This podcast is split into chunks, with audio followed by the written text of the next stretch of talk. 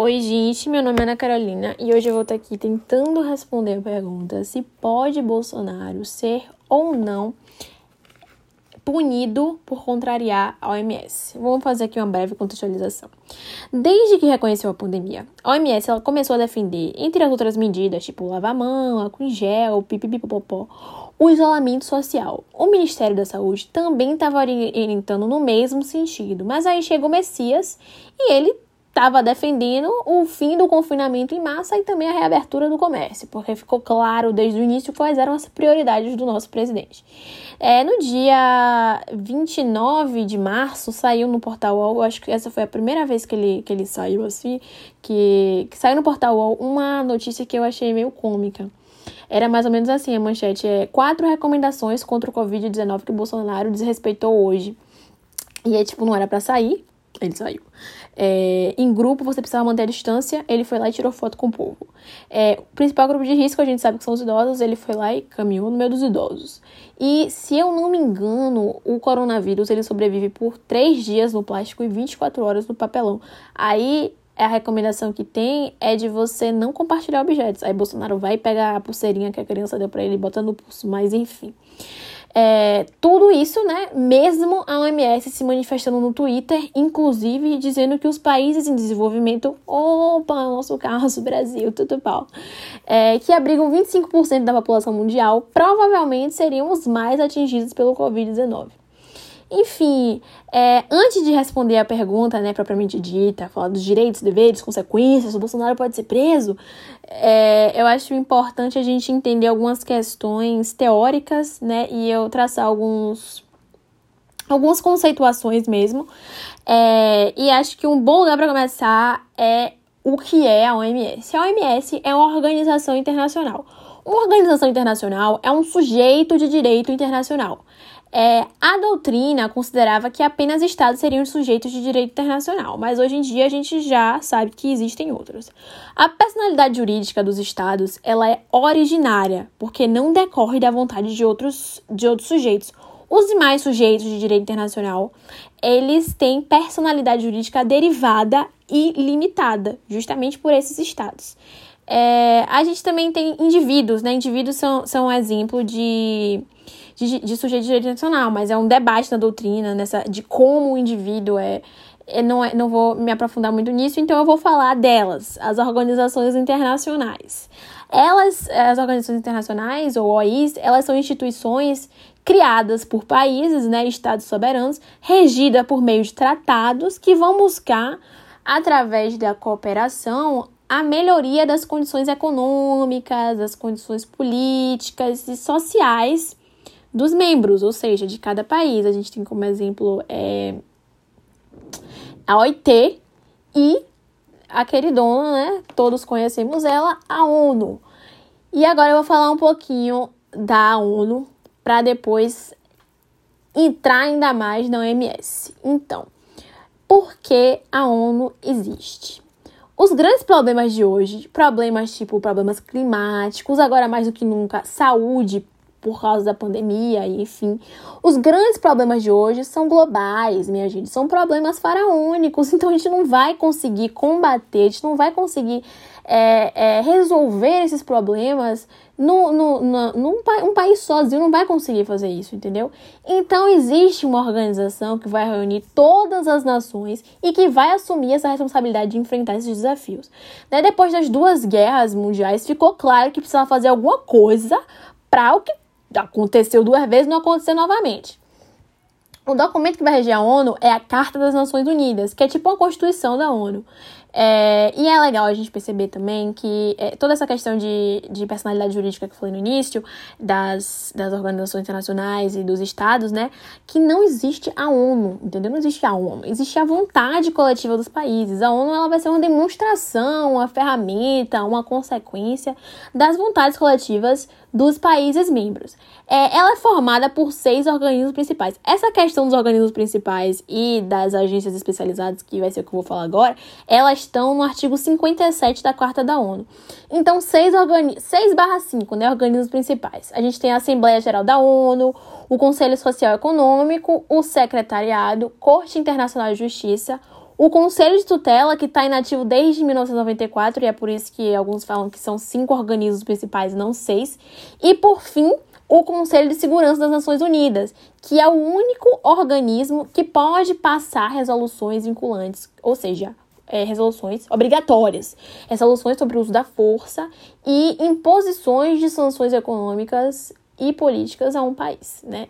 E a gente também vai ter agências especializadas da ONU elas não contam como parte dos organismos principais, que foram esses que eu citei agora, mas estão inseridas na estrutura e no sistema da ONU. E é justamente uma, a parte mais visível, entre aspas, da ONU, né?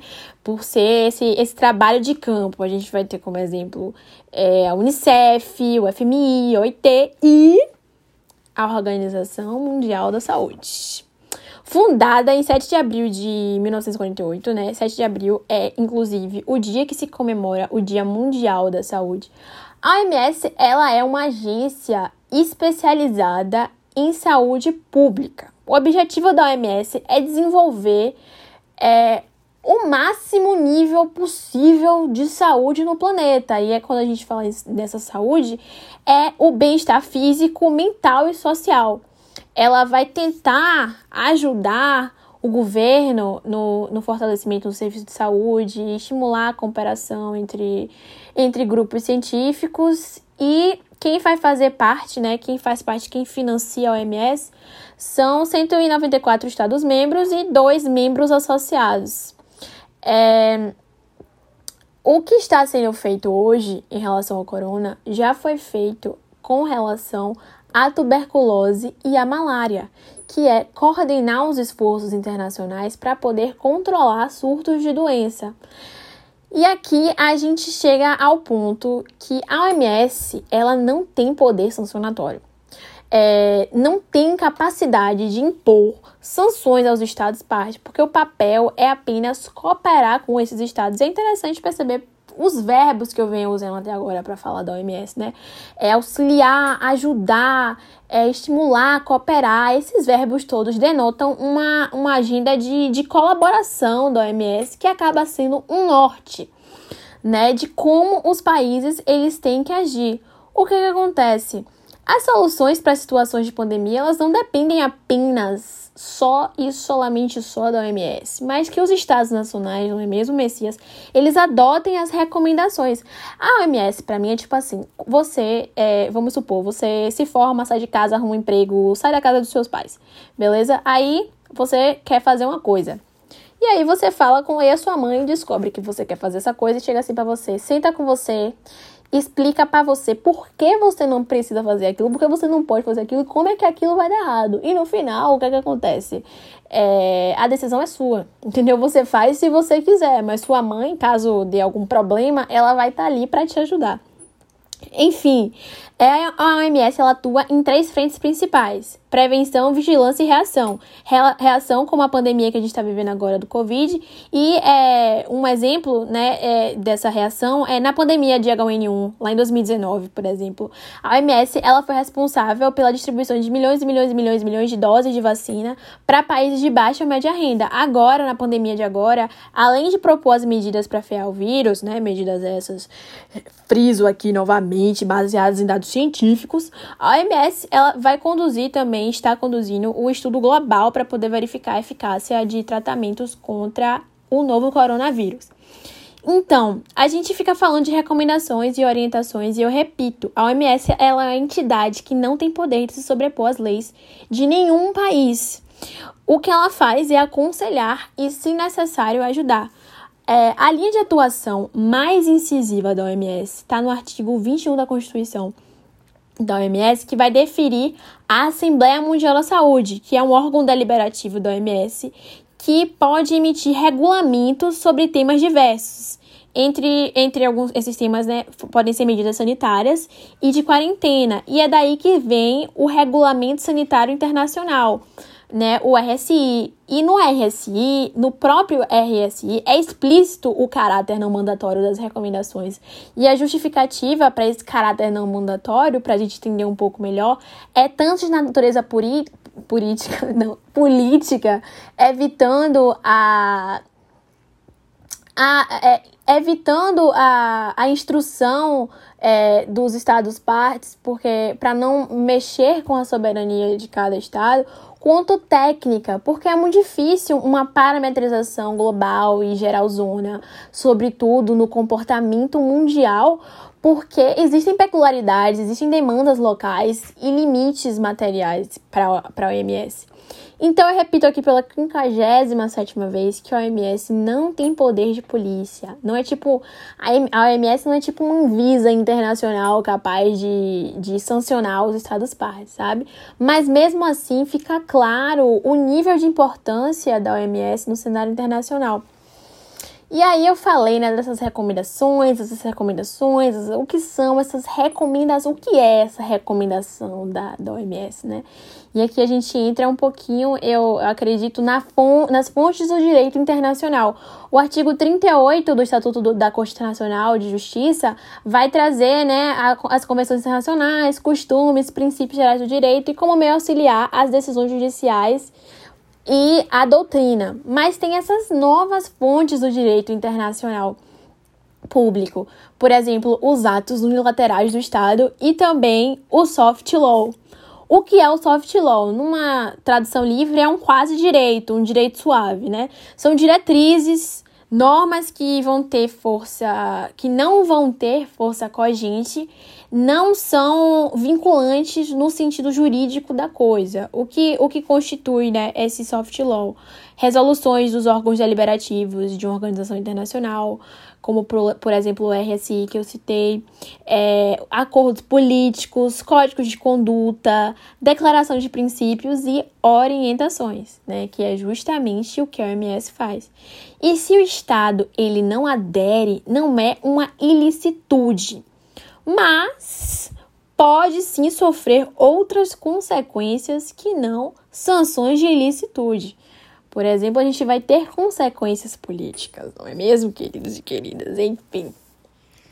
Acho que depois dessa, dessa breve explanação, a gente pode entrar um pouco mais na questão de Bolsonaro aqui e, e eu, eu atrelo isso a falar de, dois, de duas figuras políticas, dois pronunciamentos que foram. que foi o que me fez é, querer pesquisar e falar sobre esse assunto.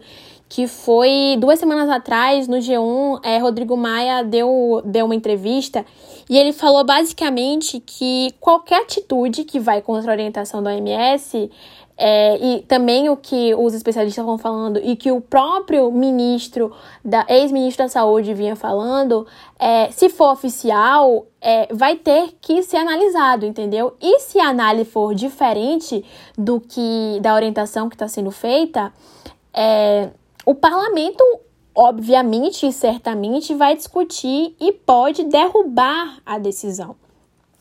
E aí eu vinculo a isso também a fala, para conseguir chegar a uma conclusão, a fala do governador do Rio de Janeiro, que acho que, não, digo nem mais chocante, mas assim, ele chega e fala que.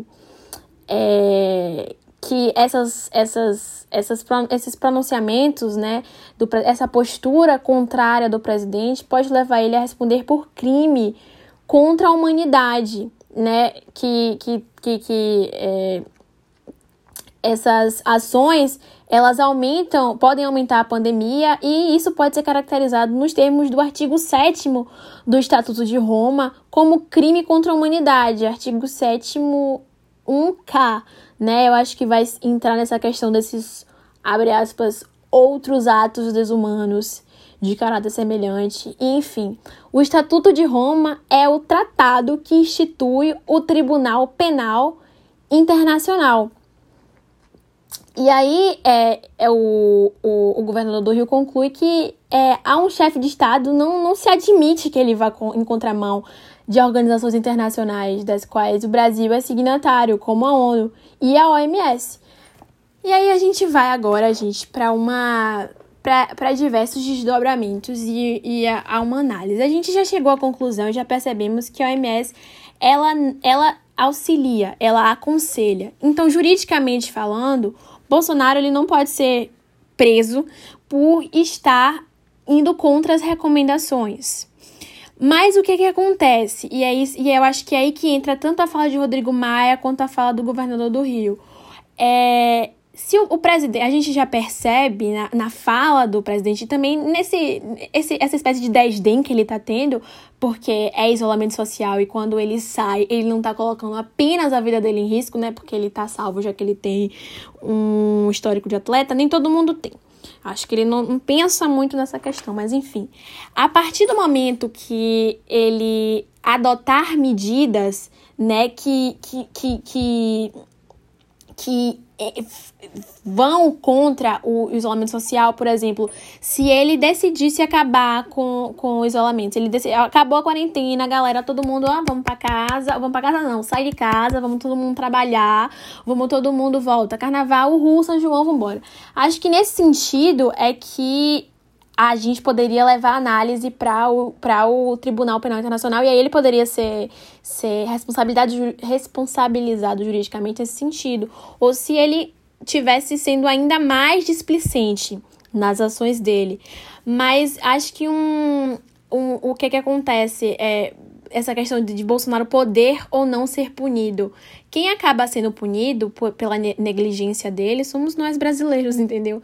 Porque são esses políticos, esses grandes políticos, que eles vão decidir, eles têm o poder de decidir quem vai viver e quem vai morrer. E eles são meio que a, a imagem do país. Então, é, é, acaba que é, no cenário internacional, como é que o Brasil ele, ele acaba sendo visto né, como presidente? Eu não vou entrar nem nos outros atos de Bolsonaro, mas se a gente for observar também é, a punição ela vai acabar, ela acaba recaindo sobre nós, não sobre ele especificamente. E aí que fica muito mais sério quando a gente observa a coletividade, porque esses países que foram desplicentes, né, e, e, e não quero nem usar a palavra desdém, mas que não levaram a pandemia tão a sério. Vamos ver como eles estão aí, por exemplo, os Estados Unidos e, e a própria Itália, né? Porque um exemplo de sucesso, eu cito aqui, a Nova Zelândia, que está sendo é, um, um, um caso de sucesso emblemático porque tomou medidas rigorosas e o número de casos está muito baixo. Eu, se eu não me engano, 25 de março que eles fizeram lockdown, ninguém entra, ninguém sai. E tá um, tá um modelo de, de, da, do, que, do que fazer e de como agir. Mas é, o que, que acontece? É, Para concluir um pouco aqui, é, é, toda essa questão, toda essa, essa situação que a gente está vivendo agora, eu acho que cabe uma reflexão em termos de sociedade, né? Um, uma reflexão é, coletiva. Eu vou trazer aqui um exemplo do direito penal para é, eu ver se eu consigo trazer, meu, é, aproximar meu pensamento do direito. No direito penal, quando a gente. A gente. A gente não, né? Mas. É, quando a gente mata alguém ou deixa de matar alguém, a gente não mata a pessoa, por quê? Ah, porque eu não quero ser preso, porque eu não quero. Eu não quero que a minha liberdade seja atingida, né? Muitas vezes a gente, a gente questiona essa função da pena, mas transcender isso para ordenamento jurídico como um todo, tanto ordenamento jurídico é, nacional quanto internacional, a gente faz ou deixa de fazer as coisas não pela consequência que vem, né? Justamente porque o que eu tava falando do soft law, não tem uma consequência imposta de você, ah, descumpriu, ah, eu vou descumprir porque não dá nada, né? Então pode descumprir, já que eu não vou ter nenhuma consequência. Eu chamo de consequência prática, porque consequência por você é, descumprir uma norma, ela acaba acontecendo sim em outras áreas, políticas e tal.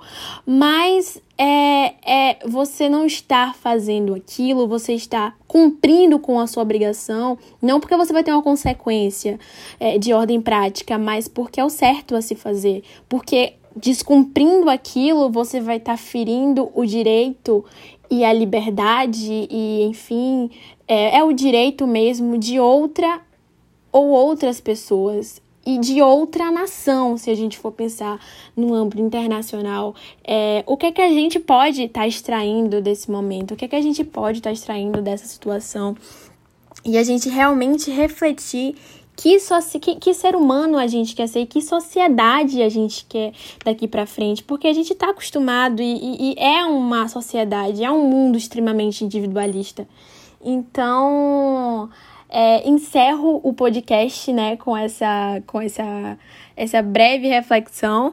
Espero que tenham gostado e obrigada por terem ouvido até aqui. Tchau, tchau.